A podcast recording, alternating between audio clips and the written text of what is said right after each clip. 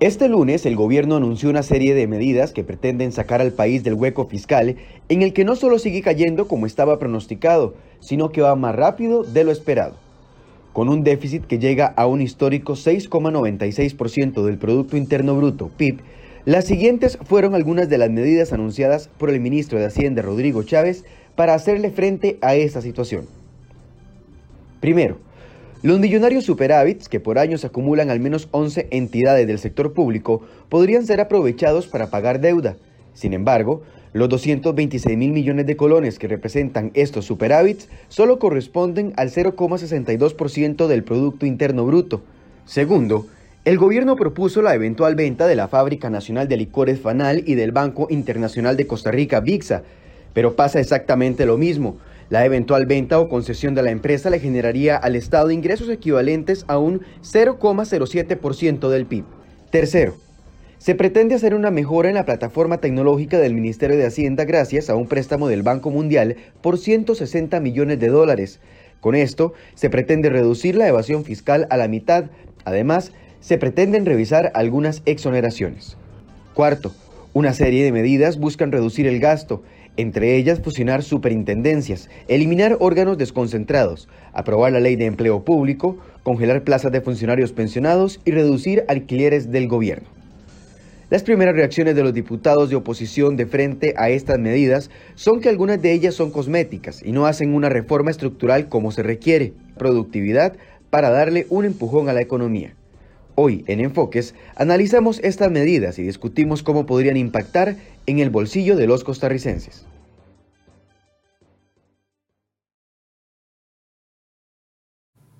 Ocho con 12 de la mañana, muy buenos días, gracias por acompañarnos en Enfoques. Ayer recibimos un mar literalmente un mar de información tributaria, fiscal, sobre estado del país, sobre estado de las finanzas públicas, que todavía es difícil comenzar a procesar y a entender los diferentes escenarios. Entonces vamos a dedicar algunos de los programas de esta semana a tratar de analizar, de poder eh, tragarnos, por así decirse, esta información y ponerla en el contexto necesario a ver si del tamaño del problema que tenemos si de ese mismo tamaño son las soluciones que nos están proponiendo. Y vamos a hacer un primer acercamiento el día de hoy con la ayuda de Juan Carlos Hidalgo, eh, analista de políticas públicas, que ya está acá en el país y nos va a acompañar para poder analizar algunos de estos aspectos, los pros, los contras, si está de acuerdo o no, y también el contexto, que eso es lo más importante a mi criterio para poder entender este tema. Buenos días, Juan Carlos, gracias por acompañarnos. Buenos días, Michael, muchas gracias por la invitación. Ayer nos dieron, como les decía, un mar de información que es difícil de digerir.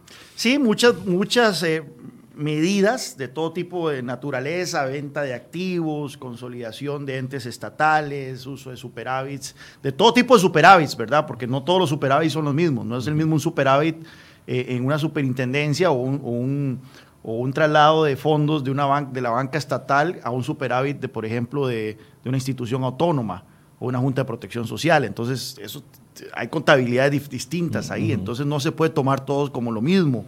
Eh, Además, no todos los superávits son dinero contante y sonante dentro de cuentas bancarias que tienen las no es plata que está en una, en, una, en una cuenta bancaria, muchas veces es simplemente una cuestión contable, ¿verdad? Eh, después está el temas de eh, empleo público que se anunciaron, unas cosas que dan escalofríos, como la eliminación del secreto bancario. Entonces, hay de todo ahí. Y por, supuesto que entonces hay que empezar como con palillos chinos, ¿verdad? A procesar cada una de estas medidas, desmenuzarlas.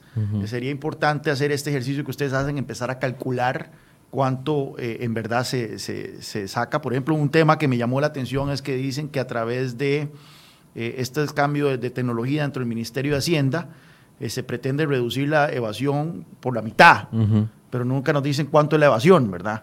Eh, que me llama la atención, porque este ministro desde que vino está hablando de márgenes de un 7, un 8% cuando... Ha vuelto a resucitar esa cifra. Cuando esa cifra se había desmentido incluso por un, por, un estudio técnico de Doña Rocío y del Ministerio de Hacienda. Exacto, ese, era una, ese fue un estudio eh, que se había comisionado durante la época de Edgar Ayales, eh, que resultó terriblemente mal hecho.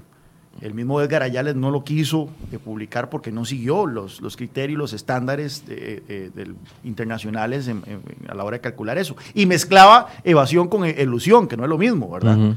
Eh, Sin embargo, y bueno, y esto ya cuando llegó, y pero ese, ese estudio ha servido de punta de lanza, eh, principalmente de los sindicatos en Costa Rica, cuando dicen que el problema de, del déficit fiscal no es un problema de gasto, que si tan solo elimináramos la evasión, ya no tendríamos déficit fiscal, ¿verdad? Como dicen que es del 8-7% y el déficit fiscal precisamente anda por el 7%. Que era el discurso que, que, manejaban los que estaban en contra de la reforma fiscal. Exacto, entonces es cuestión de caerle a los evasores y con caerle a los evasores ya solucionamos este problema y podemos seguir gastando a manos llenas en salarios de lujo en el sector público.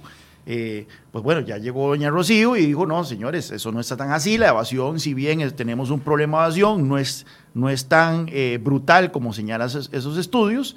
Y ahora vemos a don Rodrigo Chávez nuevamente eh, con un discurso de que habla de que la evasión anda por el 8%, que por supuesto no había terminado de decir esas palabras y ya la NEP estaba lanzando, sacando comunicados de prensa celebrando las declaraciones del, ministro, ¿verdad? Pero él dice que con este, reformas eh, tecnológicas se puede reducir la evasión por la mitad. Si en verdad él dice que la, evasión anda por el 7, 8%, estamos hablando de 3.5, 4 puntos del PIB, que eso es enorme, eso es un montón de plata.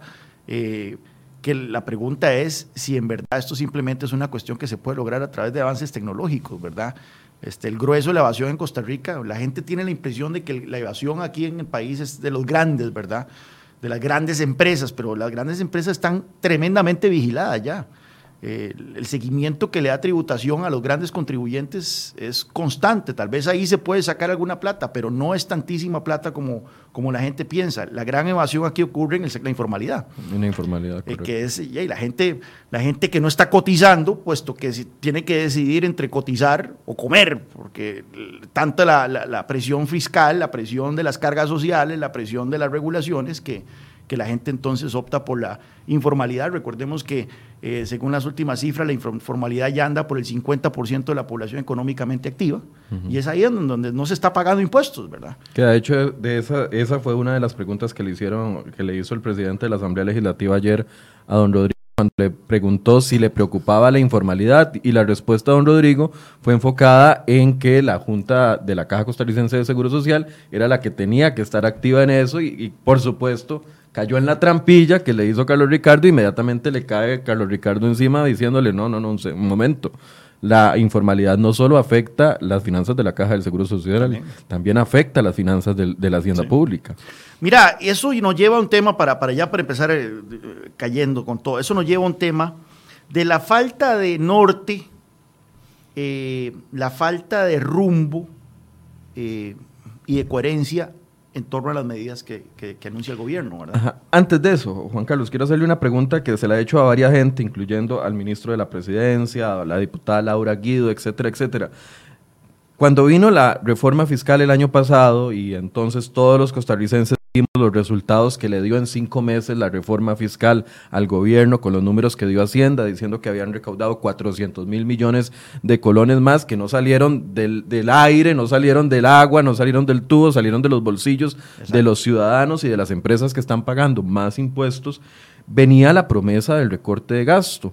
Cuando comenzamos a presionar la prensa y los diferentes sectores políticos de dónde está este recorte de gasto, entonces viene esta reacción de gobierno.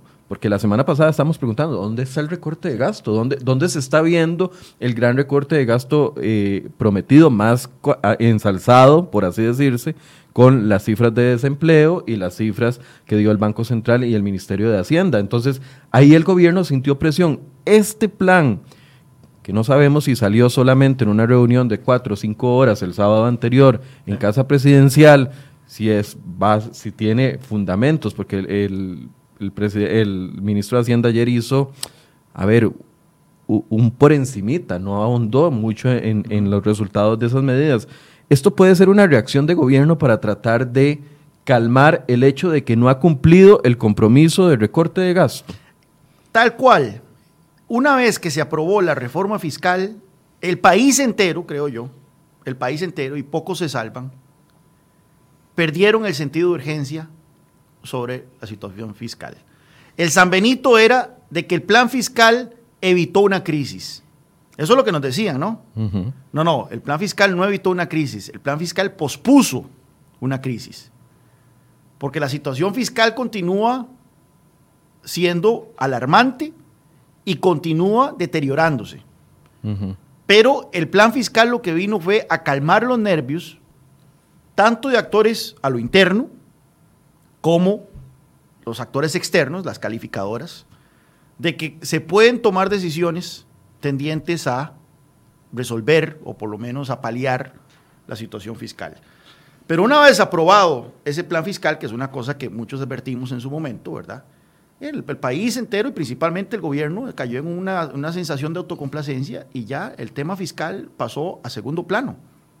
Y empezamos entonces con el plan de descarbonización, empezamos con el etanol, empezamos con el tema del control de armas, empezamos con toda la agenda. El Plan este, Nacional del Aguacate. El Plan, Nacional del Aguacate. cambios en el INBU que incrementan costos. Sí, empezamos con toda una agenda que, y vemos que el tema del, del gasto desapareció de la, de la agenda. El, proyecto de empleo público empezó a... Ahí va un paso de tortuga, los diputados lo devolvieron al gobierno, el gobierno se ha tomado muchos meses en presentar una segunda propuesta que fue desarmada por, la primera fue desarmada por la Contraloría. Entonces no ha habido ningún sentido de urgencia. ¿Qué cambió? Los números fiscales del 2019. Los números fiscales del 2019 mostraron de que la situación fiscal se continúa deteriorando y se deteriora más rápido de lo que la gente pudo haber imaginado. Tenemos un, una administración de Carlos Alvarado gastona. Esta administración ha tomado medidas en temas de gasto que no tomaron administraciones anteriores, hay que reconocerlo. El, tema de las remuneraciones, eh, tanto las medidas que se tomaron antes del plan fiscal, como era pasar de los las anualidades de porcentajes a, montos fijos. que ya quedó en firme con la ley. Y que luego ya quedó firme con la ley. La regla fiscal, que recordemos que la regla fiscal no era una, un invento del, PAC, no era una idea del PAC, no, estaba en el programa de gobierno del PAC, estaba en el programa de gobierno de la Unidad Social Cristiana. Fue Rodolfo Pisa el que lo, logró meterlo dentro del, plan fiscal. Eh, y eso ha hecho de que efectivamente se le, se le meta eh, freno al crecimiento del gasto. Y aquí si uno ve, por ejemplo, lo que ha crecido el gasto entre el 2018 y el 2019, este, en remuneraciones, en sueldos y salarios, más bien cayó el gasto. Este, Pero no es por una iniciativa de gobierno, es porque está cumpliendo lo que dijo la ley que dijera. lo que dijo la ley. Está cumpliendo lo que y hemos visto que distintos sectores dentro del oficialismo han buscado cómo zafar la tabla a lo que dice la ley, ¿verdad? Y empezando por Román Macaya en la caja, y después vimos a Marcela Guerrero en el IFAN apoyando las acciones de inconstitucionalidad de las municipalidades contra eh, el tema de la regla fiscal. La Junta de Protección Social aplicando la regla fiscal un año y cuatro meses después de entrada en vigencia de la ley. Exacto, aunque ahí hay que reconocer que no era una figura del PAC, sino más bien del, Partido de Unidad Social Cristiana al cual pertenezco, pero en, orden de, ser honesto. Sí, pero el jefe directo, Pero el jefe directo sigue siendo el presidente, ¿verdad?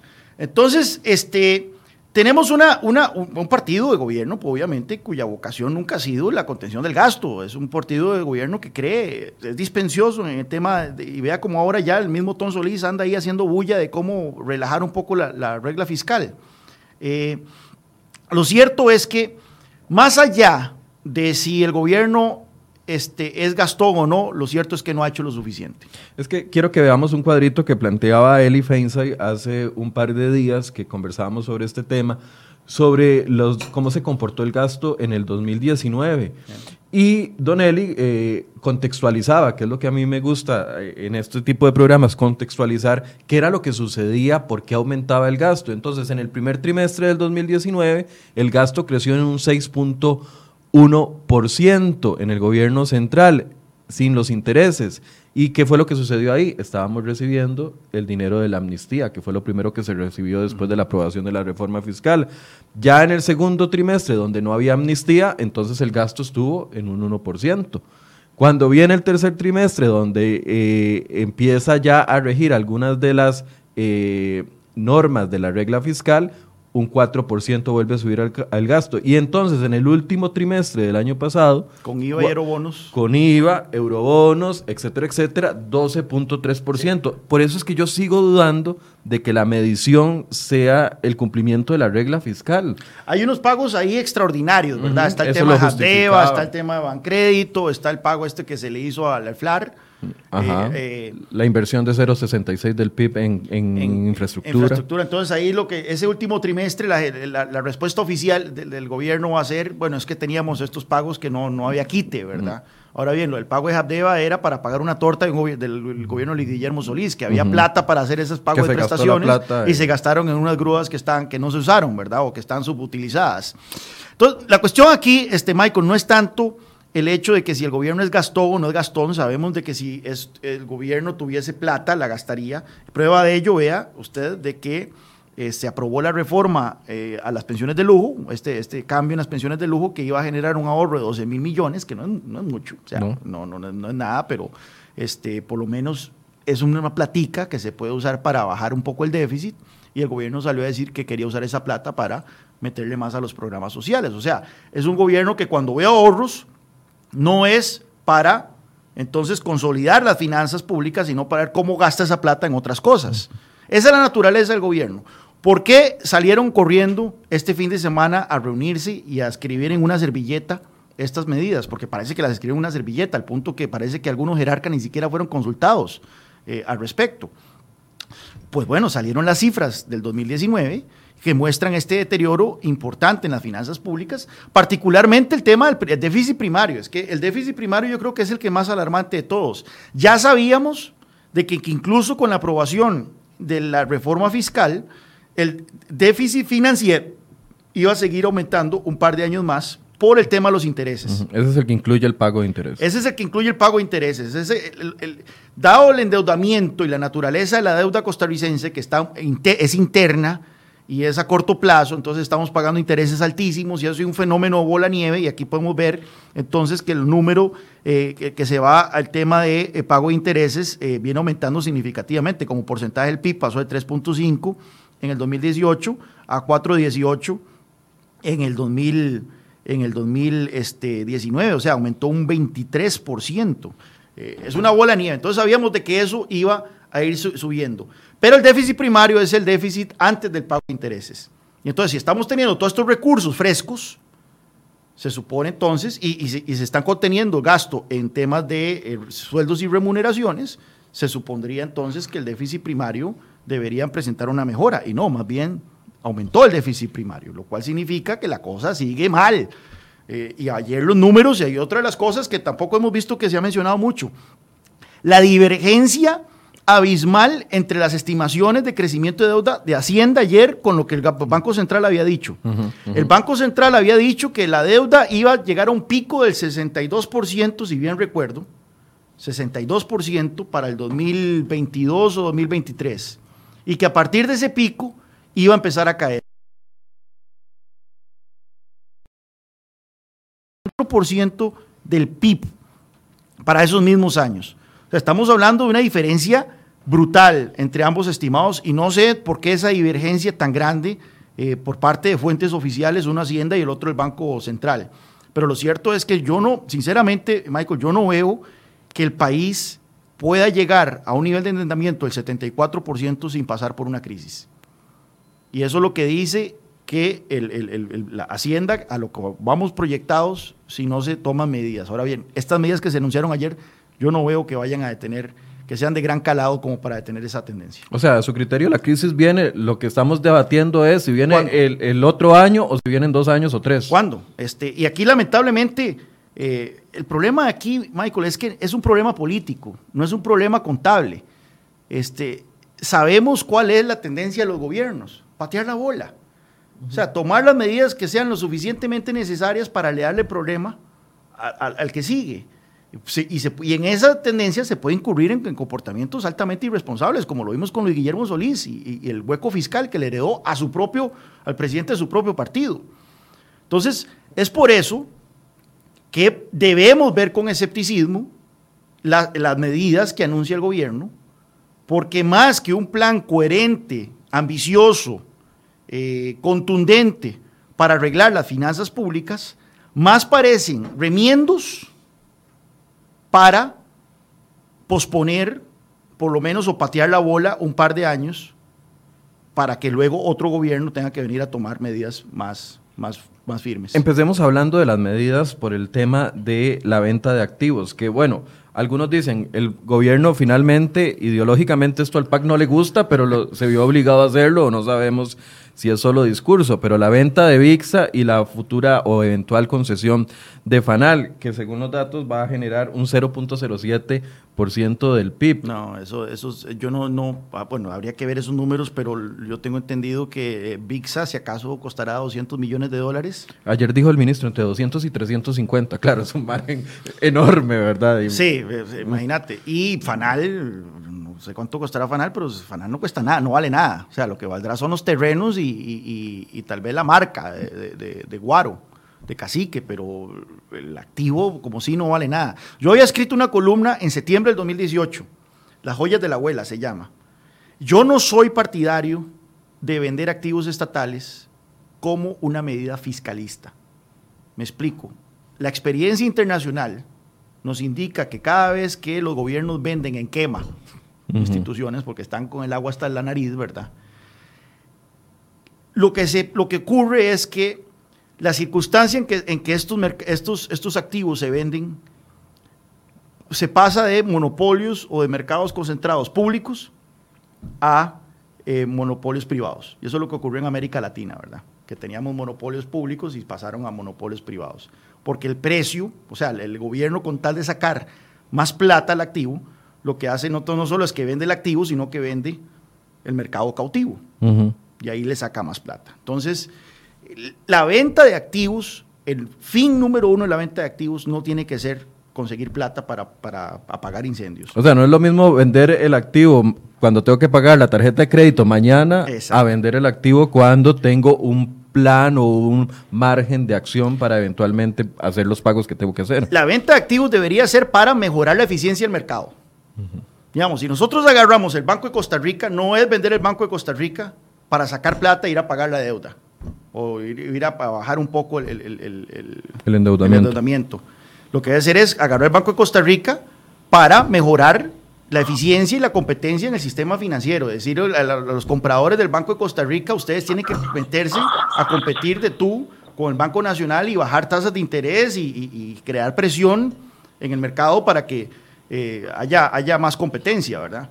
Igual en los otros, en los otros rubros. Entonces yo no soy muy particularmente eh, fanático de vender activos como medidas fiscales. Sin embargo, sin embargo, dada la situación tan, tan, tan lamentable en la que nos encontramos, pues bueno, es un plan B que, hay que considerarlo. Eh, yo, sinceramente, en esa columna yo dije, si hay que pregarle un guamazo a la deuda, como es el, término que utilizó el, ministro eh, VIXA y, Fanal, pero no le hacen, pero, pero ni así, ¿verdad? A la deuda.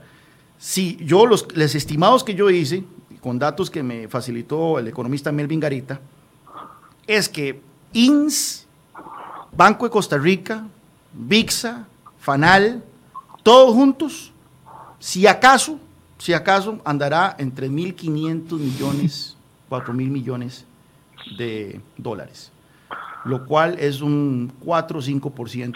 En ese momento, en 2018, 4 o 5% del PIB. Ahí sí es guamazo. 4 o 5% del PIB, pongámoslo en perspectiva, no es ni un año de endeudamiento. O sea, vendemos el INS, vendemos el Banco de Costa Rica, que son de los activos más valiosos que hay allá afuera, más otras cosillas, y lo único que hacemos es que nos ganamos hasta octubre de un año de endeudamiento para que veamos la magnitud del, problema, del problema que tenemos. Ahora bien, si se baja, si se bajara la deuda en 4 o 5 puntos por ciento, ahí hay varias cosas. Por un lado, sí, entonces la presión de las tasas de interés bajaría un poco y ahí, y ahí ya entonces hay un ahorro.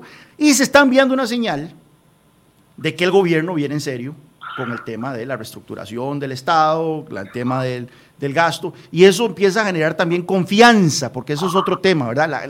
La, generación de confianza. que en este momento la confianza empresarial se encuentra en un punto históricamente bajo, la confianza de los consumidores se encuentra en un punto históricamente bajo. Entonces, un gobierno que empieza a anunciar medidas contundentes eh, o medidas ambiciosas, eso va a tener efectos virtuosos en otras partes de la economía.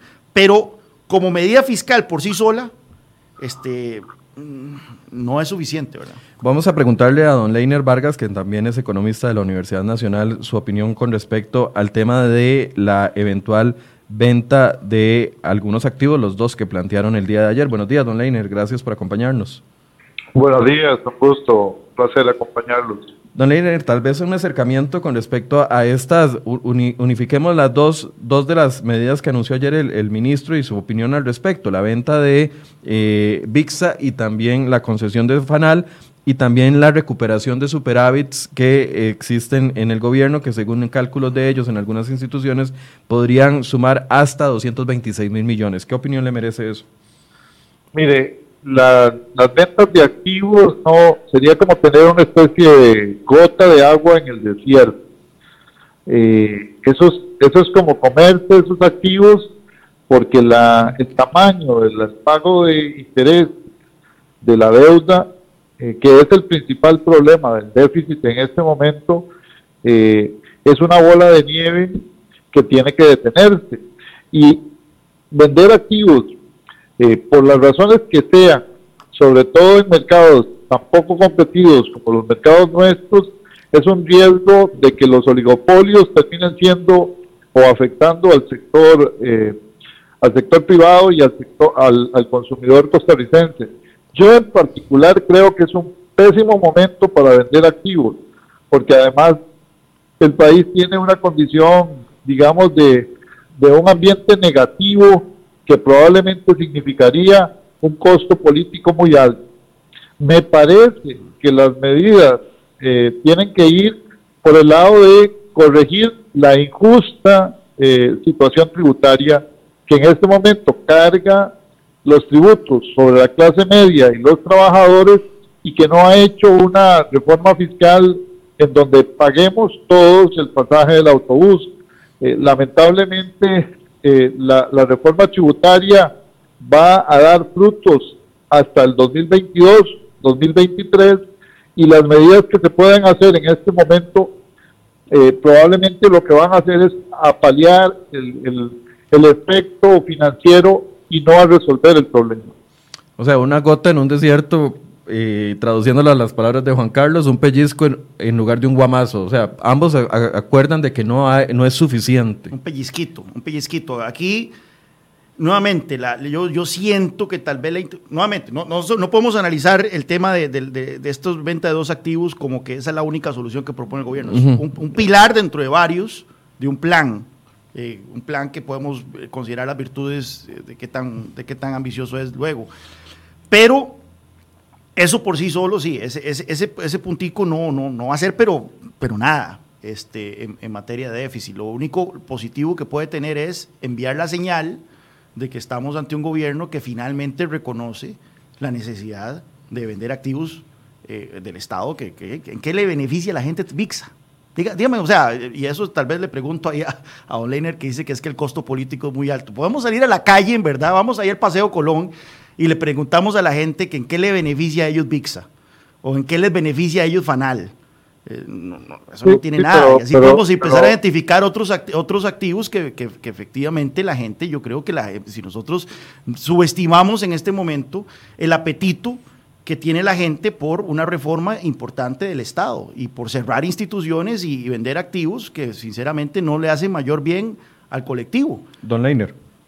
Sí, sí, bueno, podemos empezar a discutir sobre la ideología de si debe o no debe el Estado meterse en el sector financiero, en el sector de licores. Eso es, eso es un, tema de ocho programas. Pero de alguna manera, cuando me preguntas qué impacto va a tener, el impacto va a ser prácticamente eh, nada. Sí, eso es cierto. Y va a durar por, por los meses que va a durar haciéndose la ley, para haciendo, para haciéndose la, la concesión para la venta, eh, haciéndose el proceso de traslado, eh, cuando lleguen los recursos prácticamente ya los intereses se han comido ese ingreso adicional. O sea, lo podemos hacer por razones ideológicas o por otras razones, pero no para resolver el problema fiscal. O sea, aquí estoy leyendo el comunicado de Hacienda del día de ayer y sí, 0.03 eh, del PIB la concesión de, de FANAL y 0.04 del PIB eh, la venta de VIXA, sumando un punto 0.07 según el cálculo que hace Hacienda con respecto a la venta de esos dos activos. 0.07. 0.07. Eso, es, muy poco y nuevamente ahí tal vez, y en eso eh, don Leiner tiene mucha razón, el tema, el, punto desde un punto de vista fiscal es, es prácticamente nulo el efecto, eso se lo, en intereses de dos días se, va toda la plata, eh, pero en el punto, y ahí es donde podemos estar en desacuerdo, la señal que se envía a los inversionistas, a los actores eh, económicos, de que finalmente el gobierno reconoce la necesidad de empezar a hacer estas reformas y que eso pueda generar, tal vez levantar un poco el ánimo, la confianza, eh, sería positivo. Ahora bien, eso es un pilar nuevamente del plan. Cualquier confianza y cualquier levantamiento del espíritu empresarial y inversionista que pueda generar eso eso acabado en el mismo en la misma anuncio por el tema del secreto bancario. Ya vamos para ahí, pero quiero abarcar primero el tema de los superávits, porque mucha gente dice, bueno, sí, recojan esos dineros que están ahí sin utilizar en las instituciones, pero mucho de ese dinero, como lo decíamos, no es no es dinero eh, contante y sonante en una cuenta que solo se saca, se traslada y se abona la deuda. Yo quiero que Don Leiner explique eso, porque ayer estábamos hablando de esto eh, eh, antes de entrar a otra entrevista y Don Leiner tiene una muy buena explicación. Don Leiner, adelante. Sí. Mire, con respecto al tema de los superávits de las instituciones públicas, sobre todo las que se mencionan ahí, los más significativos que se presentan son superávits de recursos específicos, de recursos para fiscales, como por ejemplo el fondo Fonatel. Esos recursos no se pueden usar por parte del gobierno central ninguna ley que le permita al gobierno utilizarlos, porque fueron creados por ley. Entonces necesita una ley del Congreso de la República. Mientras eso se pide, mientras pasa la ley, y es que los diputados están dispuestos a quitarle esos fondos a los niños de las escuelas rurales, a, los hospitales y a las, a las familias que no tienen acceso a las telecomunicaciones, es decir, si pagamos el costo político de quitarle el derecho de Internet a la sociedad más pobre de este país, cuando eso pase, otra vez, los intereses de la deuda ya se han comido buena parte de eso que vamos a ingresar, que son básicamente 250, 270 millones de dólares que por la inoperancia de Sutel y de la Fonatel no se han gastado en esta sociedad que lo necesita. Entonces, Igual sucede con el INA.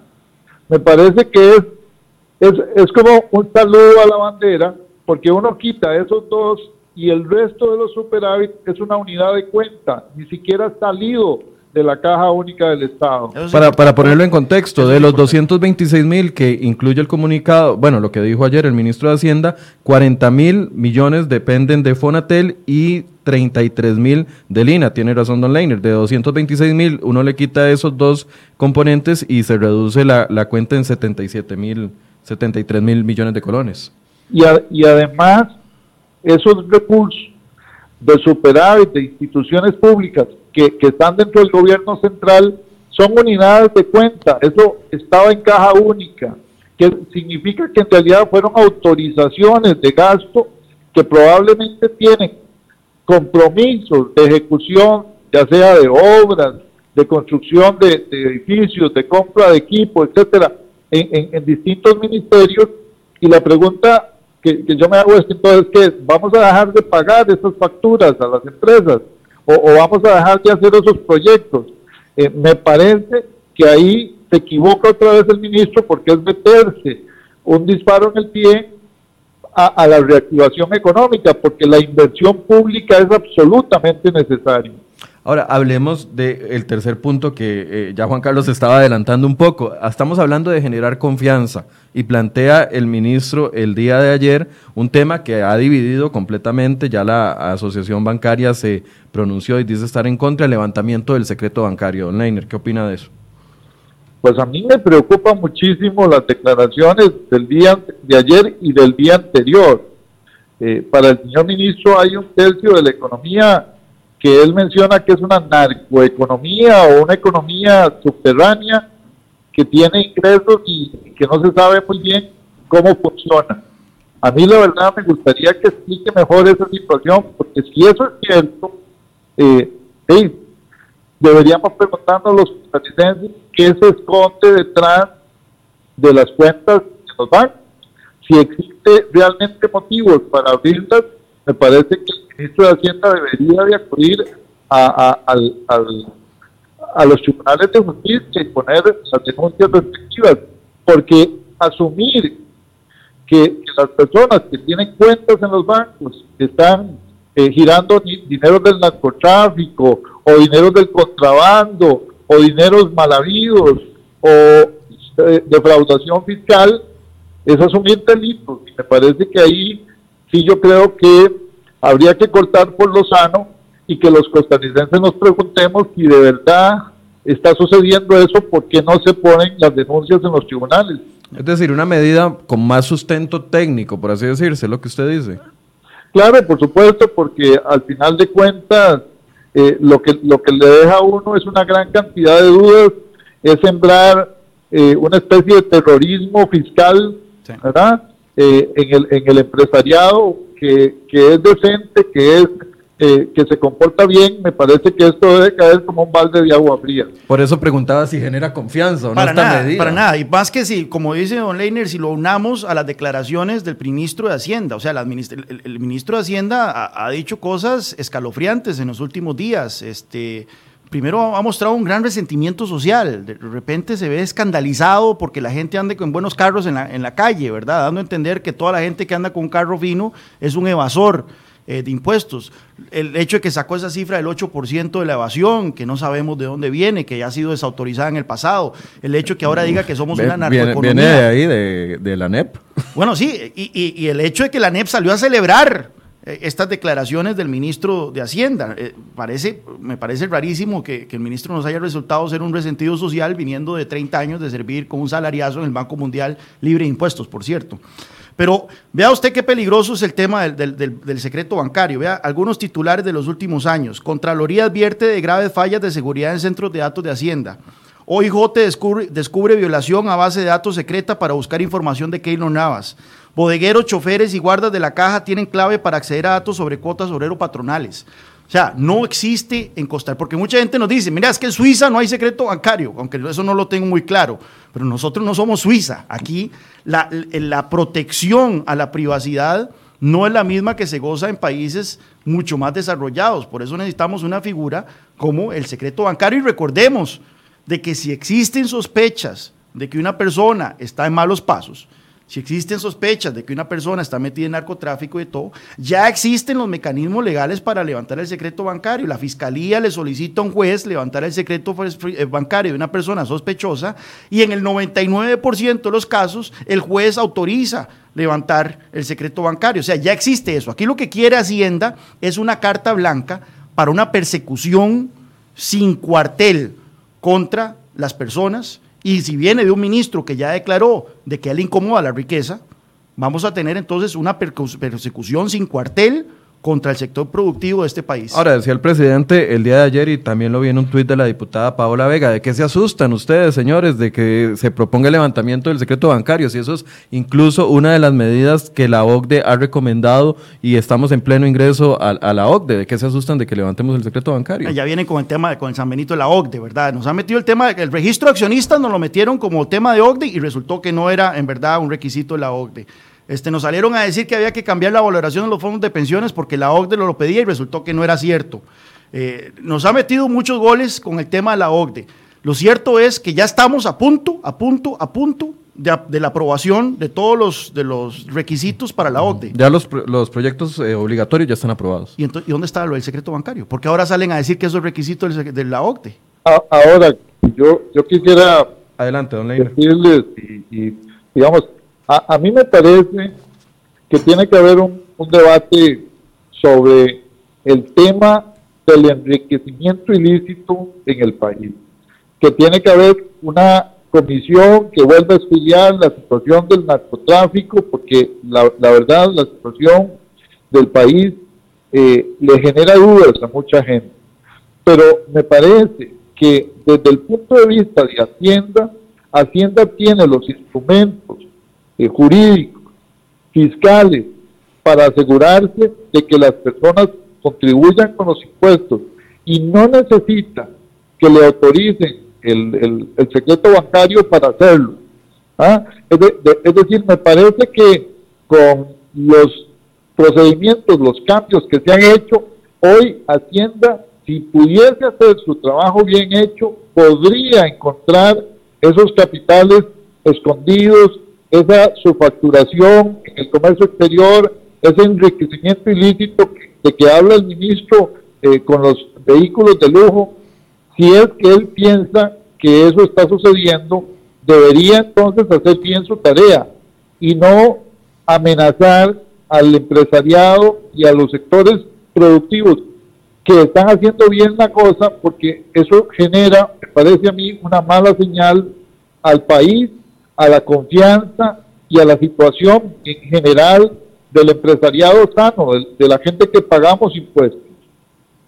Eso es lo que quería hablar eh, y enfocarme un poco en si estas medidas están generando la confianza, porque el gobierno dice, por un lado, lo que queremos es que todo el mundo le reclama al gobierno, queremos que se genere confianza para que así atacar el problema del desempleo, atacar el, el, problema de la baja inversión, etcétera, etcétera. Pero estos mensajes están generando ese efecto que se le está casi que exigiendo al gobierno. es que no hay coherencia, nuevamente, no hay un rumbo claro y así como tal vez un mensaje como la venta de estos, de estos dos activos ahí, que si bien el impacto fiscal es casi que nulo, sí mandaría un, un, mensaje de, de, confianza por el, por el, el espíritu reformista que, que, que, muestran, es socavado luego por otras acciones. Y estamos hablando nada más del tema fiscal.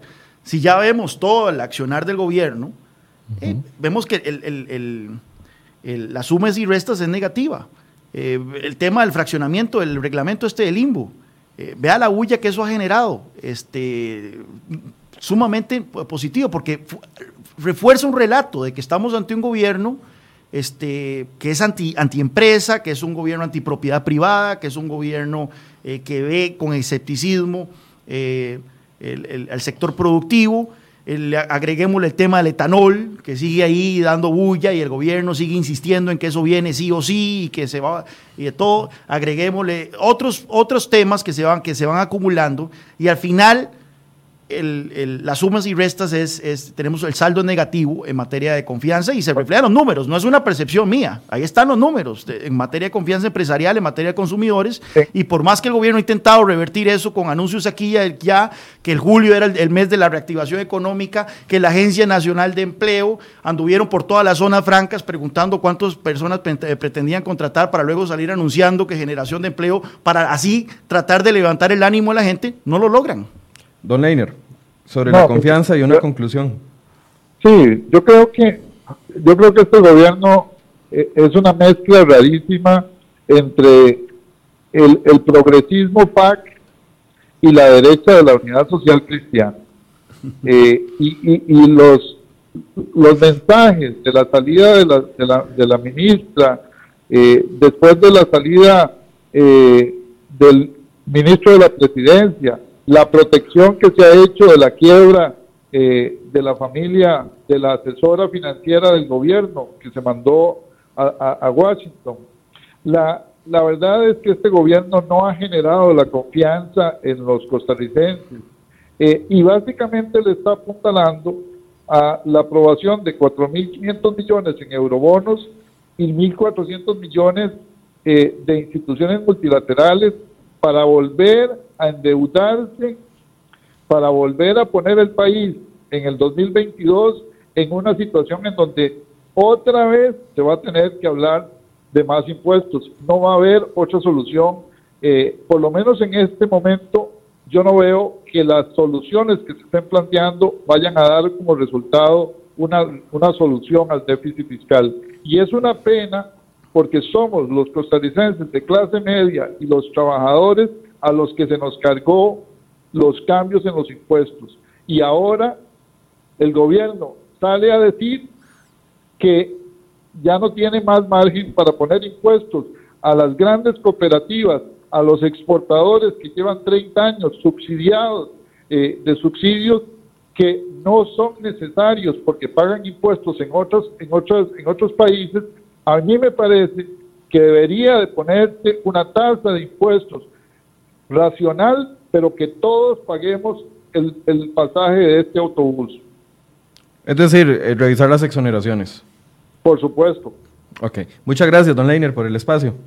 Un placer, como siempre. Gracias a don Leiner eh, Vargas, economista de la Universidad Nacional, quien también aportaba a esta discusión. La generación de confianza, yo, eh, me parece que es el reclamo que yo más he escuchado en esta mesa y el reclamo ignorado que más he sentido en esta mesa. Sí, y nuevamente el gobierno no, no tiene esa vocación. Eh, aquí estoy leyendo un comentario de alguien en, Facebook. Dice, registro de accionistas, extinción de dominio, eliminar el secreto bancario. Nuevamente, este, todas son medidas, el tema de, las sociedades inactivas, eh, todas son medidas que eh, tienen a la gente abrumada, tienen a la gente un zapato. se sienten bajo un zapato de, tener que estar casi que trabajando para el gobierno. Eh, y, si a, y eso agregámosle toda la bulla que generan las otras medidas sobre etanol, sobre IMBU aquí y allá.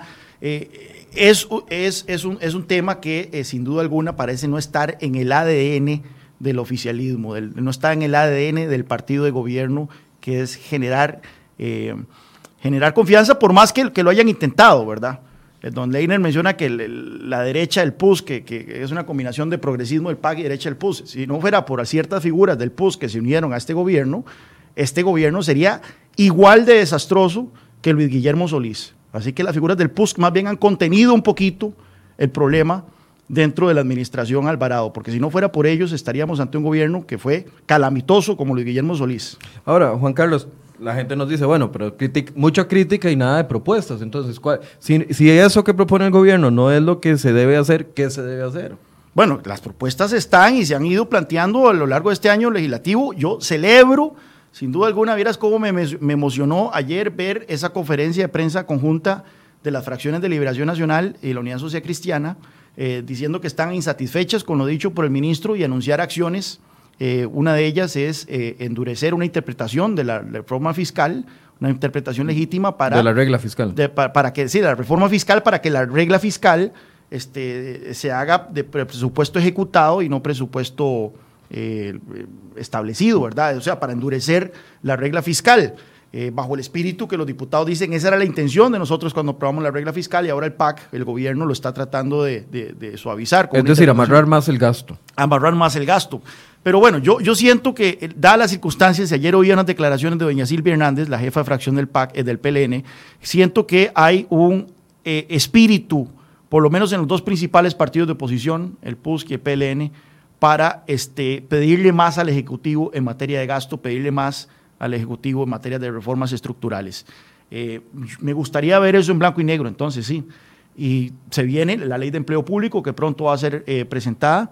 Y me gustaría ver a estas dos fracciones trabajando en conjunto, haciendo un bloque común para pedirle más ambición al gobierno en tema de esas reformas estructurales. Vea, el tema del empleo público, no lo hemos hablado.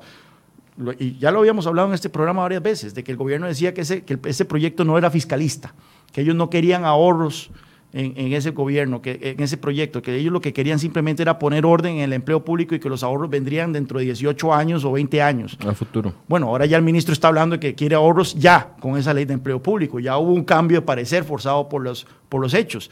Ahí yo creo yo que la oposición debe ejercer, ser bastante constructiva en plantear en la mayor medida lo posible que ese proyecto genere grandes ahorros y lo más expeditos posibles eh, en materia de, gasto público. Ahora, pero ¿cómo se puede ahorrar?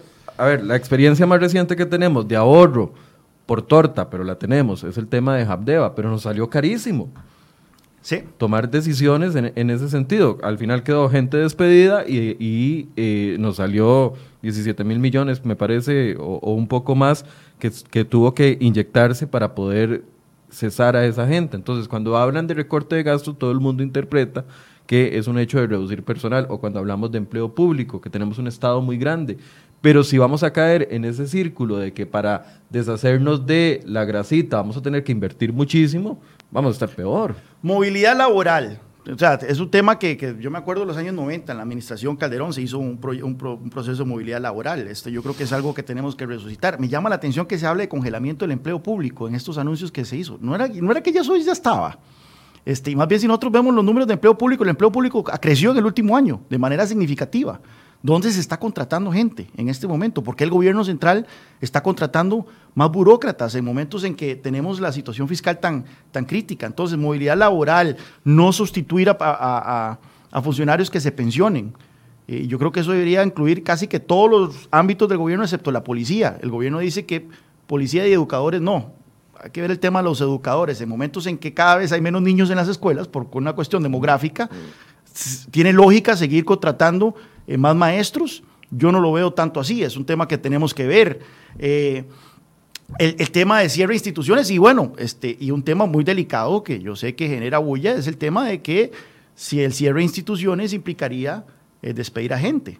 Por supuesto que cuando si se despide a gente se les da todas las prestaciones y todas las, eh, todos los derechos que, que, tienen a los que tienen eh, acceso, ¿verdad? Por la legislación.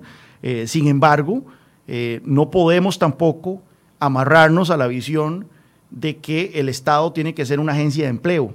Eh, no, el, el, el, gasto público es un gasto que es ineficiente, es un gasto que no es productivo y recordemos que lo que se está pagando entonces en salarios para este, funcionarios en instituciones que no tienen ningún, ningún fin, o sea, que no hacen mayor bien ni mal, es plata que se le está sacando al sector productivo, donde sí se está generando riqueza.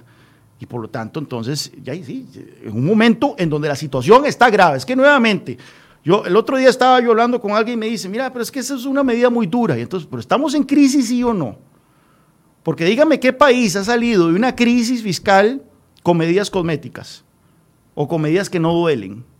No, claro. Con gotas de agua en un desierto. Con gotas con de agua un desierto. En, Porque en... claro, las únicas medidas que, que, que los políticos que duelen, que los, los, políticos parecen estar dispuestos a contemplar son únicamente las que tienen que ver con aumentar eh, impuestos. Es la única, ¿verdad? Ahí sí nos piden sacrificio, ahí sí nos piden que, que mordamos, ¿verdad?, la, la bala, eh, pero cuando es de tocar el gasto, de, reducir personal, de cerrar instituciones, nos dice, ah, no, el costo político es demasiado alto. Eso nos, nos generaría una bronca.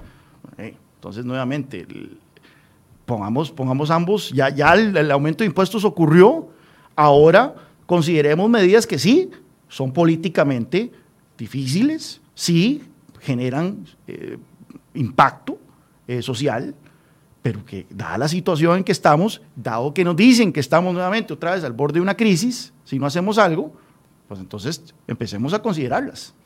Eh, Decíamos que el tope del endeudamiento lo vamos a, a, a, llegar sí o sí en los próximos meses, años o días. No, no sabemos en, en, qué momento. Del 60%. Del 60%. ¿Qué va a cambiar ahí en la situación política y cómo nos va a estrujar a los ciudadanos? Sí, lo que establece la regla fiscal es que si se llega al 60%, entonces el, el estrujamiento del gasto en, de capital principalmente va a ser mayor. Por eso es que ahí anda Tom Solís diciendo que hay que relajar eso para que el gobierno pueda seguir invirtiendo en obra. Eh, en obra pública. En obra pública. Ahora bien, recordemos también de que eh, el gobierno y la Contraloría le, le aprobó al gobierno eso, eh, defin, redefinió ciertos gastos que antes eran enteramente gastos corrientes como eh, gastos fiscales, gastos de capital, ¿verdad? Por ejemplo, en el FES, antes el FES era 100% gasto corriente y ahora se reclasificó cierta parte del FES como gasto de capital, que en verdad está siendo invertido en, en, infraestructura. en infraestructura. Pero, este, y eso fue una de las grandes broncas que hubo, ¿verdad? Hace, hace poco con las universidades. Pero este, mi, mi, temor es ese, de que si se relajase la regla fiscal para permitir gasto de capital con el, con el cuento de que el gasto de capital es gasto eh, productivo, ¿verdad? Que va a generar réditos en el futuro y demás, lo que se va a luego buscar es ver cómo se mete cada vez más gasto corriente como gasto de capital. Y uh -huh. por eso yo no siento que en este momento estemos para eso. La situación fiscal es crítica, la deuda sigue aumentando y lamentablemente eso requiere que el, el freno se aplique en, a todo nivel. ¿Un programa agresivo de concesión de obra pública sí, funcionaría? Claro. Claro, claro. Ahora bien, hay obra de obra, ¿verdad? Hay cierta obra. No, no, no, pero obra, obra, estoy hablando de obra como el tren eléctrico, obra como una nueva carretera, obra, obra El tren eléctrico supuestamente va a ser eh, concesión, bueno, supuestamente no, va a ser concesionado. Es la única forma. Sí, vamos a ver. No, hay de otra. Eh, cómo, cómo, resulta eso. Yo soy tremendamente escéptico del tema del tren.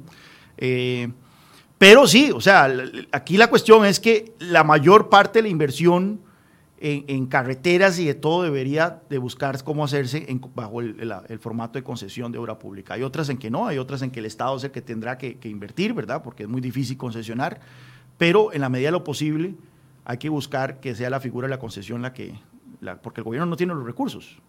Es una cuestión lógica. Eh, ¿Cómo se le complica el panorama al ministro de Hacienda a partir de las declaraciones que dio ayer en los diferentes sectores? Ya vimos que la Asamblea reaccionó en su mayoría. Creo que solo le vi un tuit a Carolina Hidalgo y a Paola Vega felicitando al ministro de Hacienda. De, ahí en adelante no vi ningún otro tipo de felicitación, por así decirse. Sí, bueno, el, ministro de Hacienda no es un político, eh, es un técnico, 30 eh, años en el Banco Mundial, donde tuvo que lidiar con políticos pero él nunca estuvo bajo el, spotlight, ¿verdad? Bajo la luz, ¿verdad? De, tener que eh, lidiar con un Congreso y tener que lidiar con, con colegas en otras instituciones y demás. Eh, Doña Rocío no la quería mucho. Pero, dentro de sus mismos colegas. Sí, no, no, no. Había colegas, había colegas de Doña Rocío que no la podían ver en pintura. Pero Doña Rocío generó una confianza impresionante en el sector empresarial. Eso se perdió con la salida de ella. Yo veo que ahora el sector empresarial está alarmado con el nuevo ministro de Hacienda. No tanto porque haya mostrado ser más irresponsable en materia de gasto, no tanto porque esté demostrando... Porque no ha habido chance. Porque no ha habido chance, no lo hemos visto todavía. Y él ha dado, y, y, su discurso ha sido que yo no voy a permitir relajamiento en la regla fiscal, tengo un mandato del presidente para cumplir con lo que establece la ley de fortalecimiento de las finanzas públicas y demás. Entonces, en ese sentido, él no ha generado alarma eh, eh, en, el sector empresarial. La alarma la está generando sus declaraciones en materia de evasión, en materia de, este, de, eso de que somos una narcoeconomía, eliminar el secreto bancario y demás. Y ahí la gente, eh, o sea, el sector empresarial, que siento yo, el sector productivo, por lo menos en los canales en que yo me, comunico ahí y veo reacciones, sí está bastante preocupado por, por, lo que está diciendo el ministro. Uno de los últimos puntos que también mencionaba y que él le ha insistido, ya esto no es nuevo, ya lo había dicho aquí en Enfoques en la primera entrevista que dio al volver al país, es que cree que es necesario invertir más de 160 millones con el, en, en, equipos para recaudación de impuestos y eh, decía que es una inversión que se va a traducir en, en mayor ganancia para el país. Yo lo vería con lupa eh, cierta, no le, no le dudo ni, medio, ni media palabra al ministro en que esos sistemas informativos ahí dentro de Hacienda deben de ser... Sí, ayer decía que uno es del año 93, el otro del 2006, etcétera, etcétera. Eso Juan de Caballón probablemente fue el que trajo esos sistemas informativos. O sea, no le, no le dudo al, al, al, ministro eso. Un, pero estamos hablando de un montón de plata. Un crédito que es, millones de dólares. Un, crédito que, un crédito que estamos hablando de un montón de plata. Casi lo que se ganaría con la venta VIXA. hemos, visto, hemos visto en el pasado eh, que la compra de software y la compra de, equipos informáticos eh, no terminan teniendo los rendimientos que nos, que nos prometieron en otras instituciones. Eh, así que hay que verlo con lupa. el ministro va a tener que vender bien esto y, garantizarnos de que los réditos de esa, transformación van a, a, ser lo suficientemente expeditos, dada la situación fiscal del país, para que entonces eh, tanto la oposición como la sociedad civil apoye esa, esa inversión. No, me no dudo nuevamente que es algo que se tenga que hacer, pero, pero hay que hacerlo muy bien y en la coyuntura actual en que estamos, donde ya vienen eurobonos y se habla de créditos aquí, créditos con el Banco Mundial y créditos con el BID y créditos acá y todo, un crédito más eh, para ese destino específico. Para ese destino específico, sí, pero un crédito más este, en momentos en que la gente está, hay cierta alarma ya al nivel de endeudamiento externo que estamos teniendo. eh, hay que verlo con, con, pinzas. Podría empezar el ministro de Hacienda haciendo una revisión de los del gabinete y el pago de impuestos, que han sido tan cuestionados en estos últimos días. La ministra de Justicia sale por una deuda, bueno, sale porque la presión, porque el presidente no le iba a despedir. Eh, ayer el mismo ministro confirma de que el ministro de la presidencia estaba moroso hasta el domingo en el impuesto a las sociedades. Ahorita hay una disputa por la ministra de Economía, que también está cuestionándose el pago de impuestos. Bueno, por ahí debe empezar los equipos informáticos de la Hacienda, ¿verdad? En el mismo gabinete. Por ahí debería empezar. Juan Carlos, una conclusión. Bueno, no, este, nuevamente, yo eh, si algo celebro tal vez de lo que ha ocurrido en los últimos días es que de nuevo ha vuelto el sentido de urgencia al país. Eh, no solo al Ejecutivo, sino también a la oposición, a, los medios de comunicación, a los empresarios, esa, esa sensación de que el, problema fiscal ya se había resuelto, eh, con la aprobación del paquete fiscal eh, ya se disipó, dados los números que vemos. Ahora lo que tenemos que poner de acuerdo es en las medidas, tenemos que buscar medidas que impacten más. Que impacten más sin socavar la confianza del sector productivo, porque al final de cuentas el sector productivo es el que sostiene este país. Eso es lo que mucha gente tal vez no entiende. Gente que quiere salir a cazar en el zoológico, ¿verdad? es que es lo más fácil. Que quiere una política de, arrasar eh, con, con, empresas, levantarle chingos a, empresarios y de todo, sin saber de que eso lo que va único va a hacer va a generar de que, que la economía, que la inversión se seque, que la economía eh, deje de crecer, que aumente el desempleo y así no es como vamos a, lograr el objetivo, porque una economía pujante, una economía que crece al 4, 5, 6%, una economía que genere eh, eh, empleos, es una economía que va a generar recursos al fisco. O sea, hay un círculo virtuoso. Una economía que crece es una economía que genera más impuestos y esto significa arcas del, del gobierno más llenas. Una economía que se contrae una economía donde hay desempleo, una economía donde hay inversión, significa menos recursos para el gobierno. Entonces, esa es la, esa la, disyuntiva que tenemos. Recorte de gasto, eh, generación de eh, confianza, reforma del Estado, reforma de empleo público, serían medidas que ayudarían más que las propuestas. Claro, bueno, sí, vemos que algunas propuestas del gobierno van en esa dirección, un poco, ¿verdad? Pero otras no. Tímidamente. Tímidamente, pero otras no y engavetar todo aquello que no está generando confianza. El reglamento del IMBU, de una vez mañana que salgan a decir, esa vara no va. Etanol, ya no va, por más que el presidente esté obsesionado con eso. Extinción de dominio, no va. Todas aquellas cuestiones que le, generan su oración al sector productivo nacional no deberían. Y recordemos, eh, Michael, no es que se supone que se había anunciado una mora regulatoria. Se había anunciado que el gobierno ya no iba a impulsar más regulaciones, que el, país estaba sobreregulado y que ya el gobierno iba a decir que lo que, restaba del periodo presidencial no se iban a aprobar más regulaciones que generaran costos adicionales al sector productivo. ¿Y qué pasó con eso?